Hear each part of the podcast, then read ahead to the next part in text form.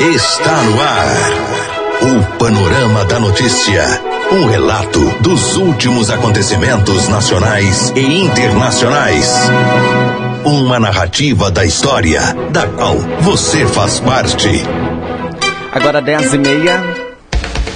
Um ótimo dia para você, feliz sexta-feira, hoje 29 de novembro de 2019, começando a edição número 85 do Panorama da Notícia, o seu diário de notícias da manhã. Eu sou Raquel Marim, junto com Silvana Ruda. Bom dia. Bom dia, Raquel. Bom dia aos ouvintes da Paranaíba FM. O dia hoje amanheceu nublado em Rio Paranaíba e neste momento registramos média de 23 graus de temperatura. Estamos na primavera brasileira. O nosso compromisso é com a informação séria e imparcial. É a Paranaíba FM colocando seu espaço a serviço da comunidade. Começando o nosso Panorama da Notícia, confira os destaques. Nesta edição do Panorama Notícia, você vai saber que. Mais uma avenida recebe mudas de IPs dentro do projeto Rio Paranaíba Mais Verde. E após enganar a população para conseguir dinheiro para drogas, homem é preso furtando bicicletas. A animal invade MG 235 em São Gotardo e provoca acidente. PM inicia operação natalina e forma policiais em moto patrulhamento em Patos de Minas. E ainda comerciante de 60 anos é preso com droga, arma, muito dinheiro ao tentar fugir em tiros. Tudo isso e muito mais a partir de agora no Panorama da Notícia. Agora 10h31. Dentro da programação do projeto Rio Paranaíba Mais Verde, a Avenida Pauterra recebeu no último dia 17 diversas mudas de IPs que daqui a algum tempo irão deixar o local mais bonito. De acordo com as informações do professor Alberto Carlos, da UFB, ao todo foram plantadas 48 mudas de IP nas cores branco, amarelo, é, rosa e roxo. Na ação realizada no período da manhã, participaram autoridades municipais e membros do Conselho Municipal de Defesa do Meio Ambiente, CONDEMA. Ainda durante o dia foram realizadas a adubação das flores do Jardim da Praça do Felipe, no bairro Alto Santa Cruz. Segundo o professor Alberto, o projeto ainda será benefici... ainda irá né, beneficiar a Praça do Cristo Redentor, onde, após a finalização do projeto, o local ganhará um pequeno playground e uma rotatória. A polícia a serviço da comunidade. E um indivíduo da cidade de Carmo do Paranaíba foi preso nesta terça-feira, suspeito de furtar duas bicicletas que seriam trocadas por drogas. O fato ocorreu no centro da cidade, quando populares flagraram o autor Carlos Henrique Pereira de Araújo, 36 anos, pegando os veículos e, seguir, e seguiram o suspeito até a chegada da polícia militar.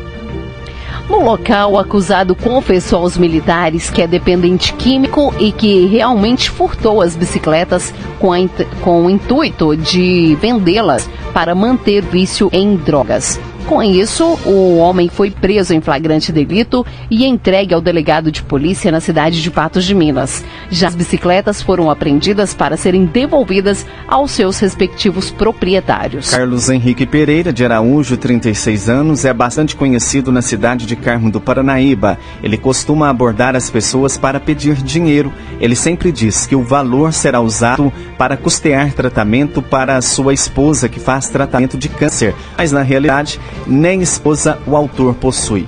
Na polícia, Carlos Henrique possui inúmeras passagens por crimes diversos. Agora, 10h34, o presidente Jair Bolsonaro e o governador Romeu Zema se encontram nesta sexta-feira no sul de Minas. As informações com Estela Torres. O presidente Jair Bolsonaro e o governador Romeu Zema vão visitar hoje a cidade de Três Corações às 11 horas da manhã, eles participam da formatura da ESA, a Escola de Sargento das Armas. Bolsonaro e Zema desembarcam em Varginha no meio da manhã e não foi divulgado se o percurso até Três Corações distante 35 quilômetros, será de carro ou helicóptero. Nas agendas oficiais do presidente e do governador, não constam outras atividades além da formatura dos novos sargentos.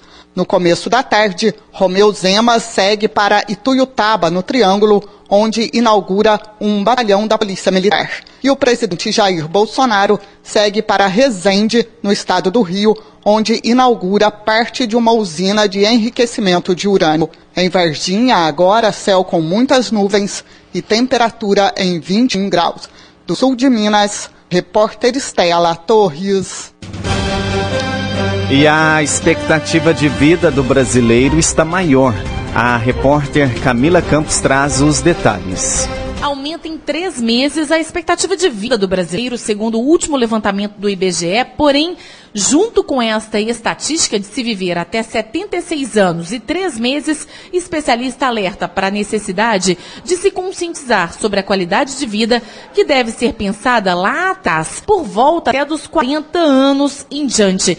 O alerta é da geriatra Cláudia Caciquinho, que enxerga a terceira e até a quarta idade como fases onde é melhor praticar o exercício diário de se ter muito mais qualidade de vida do que a pura e simples quantidade dos anos a mais vivendo muitas vezes sem sentido. Hoje é importante a gente falar essa questão da quarta idade, né, que a gente já considera que após os 80 anos é quarta idade, porque vem se envelhecendo e se envelhecendo mais, e hoje uma pessoa de 60, 80 anos ainda é muito bem robusto, ainda não está tão fragilizado quanto aquele de 80. Muitas vezes faz exercícios físicos, brinca no chão ainda com os netinhos. 60 anos é como se a idade tivesse não começando como a gente brinca aos 40, mas vivendo a sua fase plena, talvez mais madura, com mais consciência de tudo que se viveu e o que pode ser melhorado ou o que pode ser aproveitado porque não teve tempo antes? Sim, isso é importante mesmo. A gente tem que lembrar. Na verdade, a gente fala que você vem envelhecendo desde quando nasceu. O velho já está dentro de você. Você tem que ir criando esse velho e cultivando. Para quando chegar lá aos 80, você estar bem. Né? Você não fica velho de repente, você não tem que se preocupar com a sua velhice de repente. Se você não esteve atento para isso antes, você vai, aí sim, chegar nessa idade de 80 anos frágil, doente, com sequela de derrame, já um infartado, fragilizado e vai ter três meses ou três anos a mais de vida ruins, doente, fazendo hemodiálise, internando no hospital.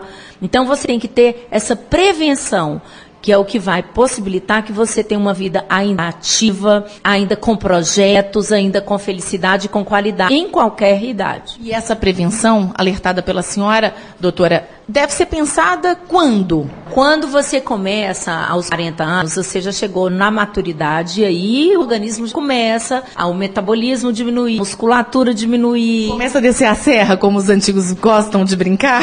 Começa a descer a serra. E depois dos 60 acelera, depois de 70 mais ainda. Então a gente tem que evitar isso. Principal coisa hoje se sabe é a atividade física, alimentação adequada e seguir corretamente as orientações e o acompanhamento médico. E após a geriatra Cláudia Caciquinho, a Itatiaia ouve quem faz simplesmente 105 anos no dia de hoje. Maria Madalena Duarte. Conta pra gente como que a senhora chega até aqui com essa carinha tão boa, tão linda. Eu acho que eu sou muito feliz. Eu tenho meus filhos todos vivos né? Nunca perdi um filho, graças a Deus. E uma das filhas da dona Maria Madalena Duarte, a caçula Lúcia Gorete Campos, de 68 anos, mora no interior, mas sempre vem para ajudar na escala dos irmãos para ficar junto da mãe. Eu venho sempre ajudar a cuidar dela. Tudo, dar banho, ajudar na alimentação, remédio. Fazer quitandas para ela, fazer comida. Tudo que ela gosta. Tudo que ela gosta, procura fazer. E vale a pena. E vale muito a pena. Repórter Camila Campos. E as últimas homenagens ao apresentador Gugu Liberato. A gente acompanha agora a reportagem com Paula Rangel. Já são mais de 20 horas de velório. A família do apresentador Gugu abriu a cerimônia na Assembleia Legislativa de São Paulo para que milhares de pessoas pudessem se despedir e prestar homenagens a companheira de Gugu, Rose Miriam de Mateu, os filhos João Augusto, Sofia e Mariana acompanharam as homenagens, assim como a mãe do apresentador Maria do Céu, de 90 anos, de cadeira de roda. Ela também se despediu do filho. Artistas, personalidades, jornalistas, o público, milhares de pessoas que prestaram homenagem ao artista. A apresentadora Eliana disse que Gugu deixa uma lição de vida para todos. Se tem uma lição que ele deixa para a gente é que a gente tem que aproveitar hoje, agora, abraçar as pessoas que a gente ama, desejar o bem, porque acho que foi muita lição que ele deixa para todos nós. O velório será encerrado por volta das 10 da manhã e está programado um cortejo até o cemitério Getsemane, no Morumbi, na região sul da capital paulista. O corpo de Gugu deve ir no caminhão do Corpo de Bombeiros por um trajeto de cerca de 10 quilômetros. O enterro será no jazigo da família, onde o pai de Gugu, Augusto Claudino Liberato, já está sepultado. De São Paulo, Paula Rangel.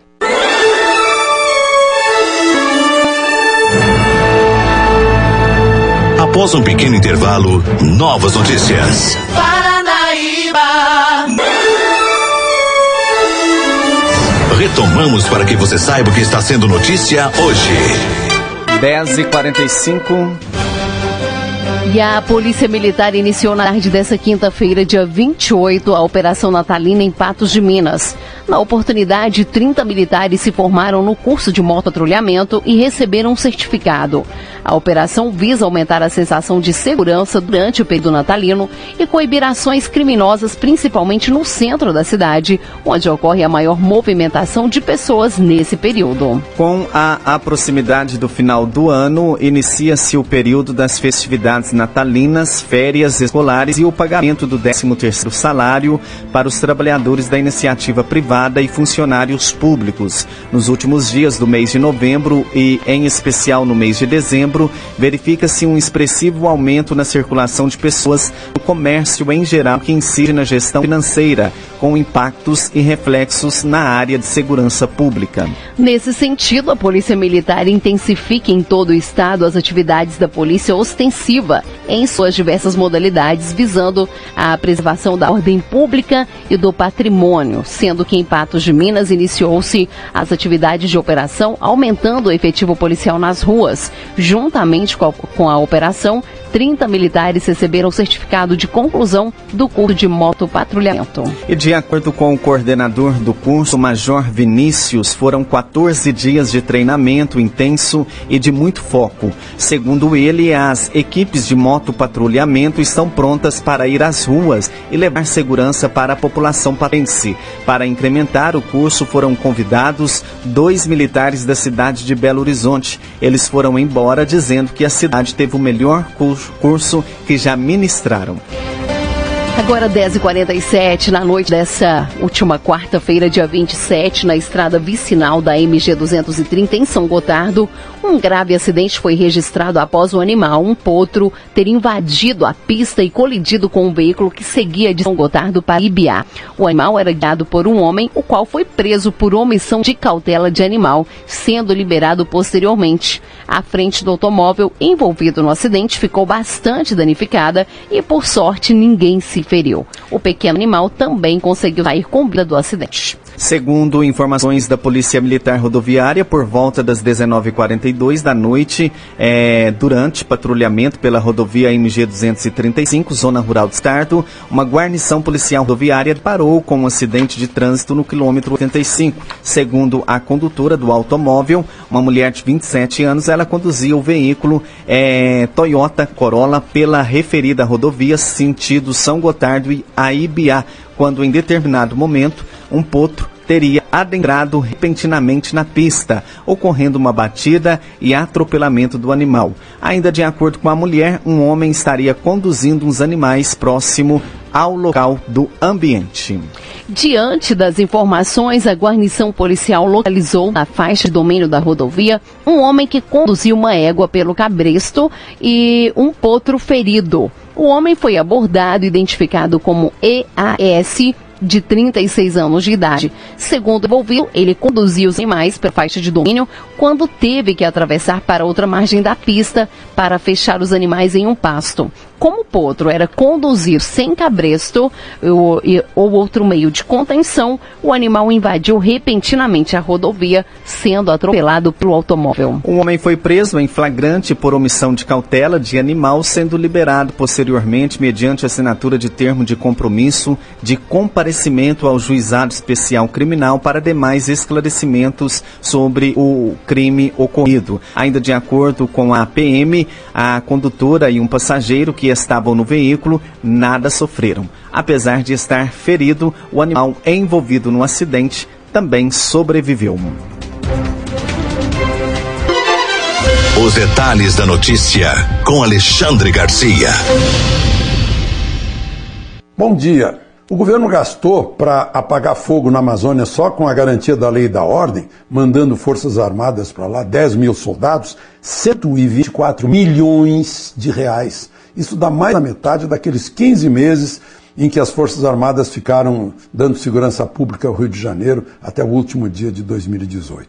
Foi muito dinheiro para a gente ver aí não sei se se, se confirma, né, mas segundo a Polícia Civil do Pará, né, gente de uma ONG de brigada contra fogo, lá em Alter do Chão, botando fogo para tirar fotografia e vender as fotografias e ganhar dinheiro com isso. Tem muita gente na Amazônia ganhando dinheiro ilicitamente. Desde de golpe em cooperativa, contrabando de madeira, eh, retirada contrabandeada de ouro, roubo de material biológico da Amazônia, né, que se converte em lucro farmacêutico. É isso. Né? A Amazônia, por isso a Amazônia precisa estar lá com os brasileiros para protegê-la. A ministra da Agricultura, Tereza Cristina, preocupada com a regularização de terras no Brasil, vai distribuir ainda neste governo, segundo ela calcula, 600 mil certificados de posse de terra, de propriedade de terra, para serem registrados no registro imobiliário. Porque quem não tem registro imobiliário no cartório de imóveis não é dono. São posseiros com posse pacífica mansa e pacífica, como acho que diz o código, sem contestação nenhuma. Claro que não vai dar para grileiro nem para outro tipo de invasor, né? Gente que usa violência para invadir terra não vai ter chance, né? Nem menos nomezinho lá em reforma agrária. O Movimento Brasil Competitivo e o Ministério da Economia divulgaram um levantamento que é a realidade brasileira. Não assusta porque a gente sabia disso. 22% do PIB isto é, um trilhão e meio, são destinados à burocracia para pagar imposto, pagar tarifa, pagar, enfim, todo aquele emaranhado de normas que uma empresa precisa seguir. A empresa gasta, em média, por ano, 1.501 horas para pagar imposto. Né? É o chamado custo Brasil. É o que pesa no tornozelo do empresário. Não é uma tornozeleira eletrônica, é uma tornozeleira de chumbo imensa, que impede que a pessoa cresça, lucre, fature, empregue. Isso significa o quê? É o Brasil crescendo, porque o Brasil não é o mapa. O Brasil não é a topografia, não é o território. O Brasil são as pessoas brasileiras. O Brasil fica rico quando os brasileiros estiverem ricos, né? Essa que é a verdade. Bom, eu fiz uma conta aqui comparando o condenado, recondenado no Tribunal Regional Federal lá de Porto Alegre, na quarta-feira, e Sérgio Cabral. Sérgio Cabral está com mais de 200 anos de nação. Lula já está devendo 24 anos de prisão.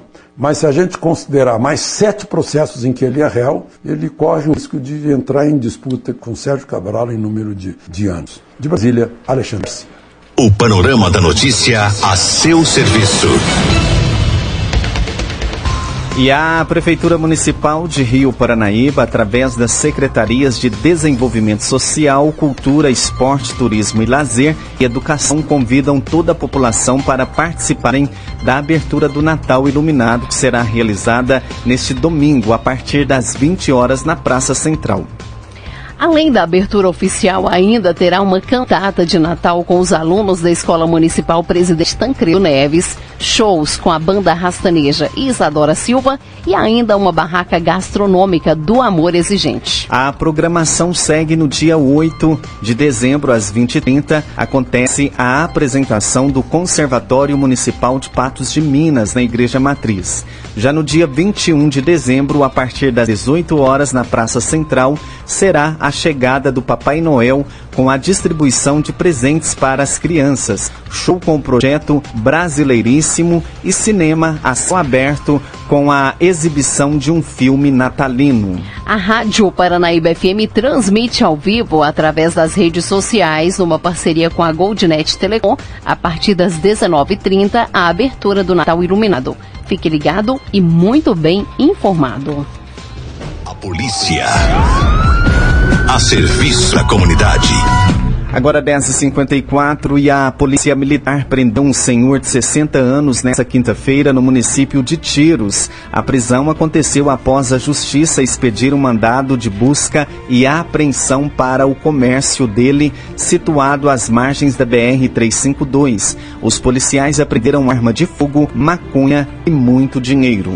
De acordo com informações da PM, foi iniciada a Operação Natalina que objetiva fornecer segurança para a população nesse período e como desdobramento dessa operação, por volta de meio-dia, os militares foram cumprir o mandado de busca e apreensão expedido pelo juiz de direito da comarca. A operação foi desencadeada em um estabelecimento comercial às margens da BR-352. As informações colhidas pelos militares noticiavam a prática de tráfico de drogas ilícitas e posse de arma de fogo por parte do suspeito de 60 anos, que é o proprietário do local. Durante as buscas foi encontrada uma quantidade considerável de drogas ilícitas distribuídas em uma barra e dois tabletes de maconha. Também foi localizado material para embalar e pesar a droga e um revólver calibre 32 marca Smith que estava escondido dentro de um forno elétrico velho na garagem do autor. O autor não se encontrava no local, então foi feito intenso rastreamento e cerco nas principais vias de acesso.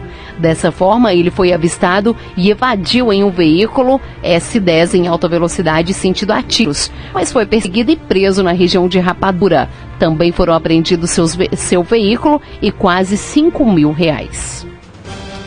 10h56 e a Polícia Militar Rodoviária registrou um acidente envolvendo envolvendo quatro veículos na manhã desta quinta-feira é, em Serra do Salitre. Os passageiros de um ônibus sofreram ferimentos leves. Um bitrem tanque teria invadido a pista contrária e causado a primeira batida com uma, ce uma cegonheira, que acabou tendo o tanque danificado e perdido muito óleo. O ônibus derrapou na pista escorregadia e atingiu outra carreta que havia parado devido ao acidente na rodovia. O acidente aconteceu por volta das 8h10 da manhã no quilômetro 86 da BR-146. De acordo com as informações da Polícia Militar Rodoviária, um bitrem tanque conduzido por um homem de 45 anos, natural da Bahia, perdeu o controle direcional e invadiu parcialmente a contramão, momento em que uma carreta tipo cegonha que vinha no sentido oposto chocou-se lateralmente. Um dos tanques da cegonheira se danificou e derramou sobre a pista aproximadamente 350 litros de óleo diesel. Outra carreta tipo prancha, que também vinha no sentido oposto do acidente, parou para não se envolver à, à sua frente. Porém, um ônibus que transportava sete passageiros derrapou no asfalto ao passar pelo óleo diesel vindo um motorista a perder o controle e colidir de frente com a carreta tipo prancha que estava parada em virtude do primeiro acidente. Os ocupantes do ônibus tiveram ferimentos, sendo, passage... sendo os passageiros levados para o pronto-socorro de Serra do Salitre e o motorista transferido para o hospital de patrocínio com suspeita de fratura em um dos braços. A pista teve que passar por uma limpeza antes da liberação.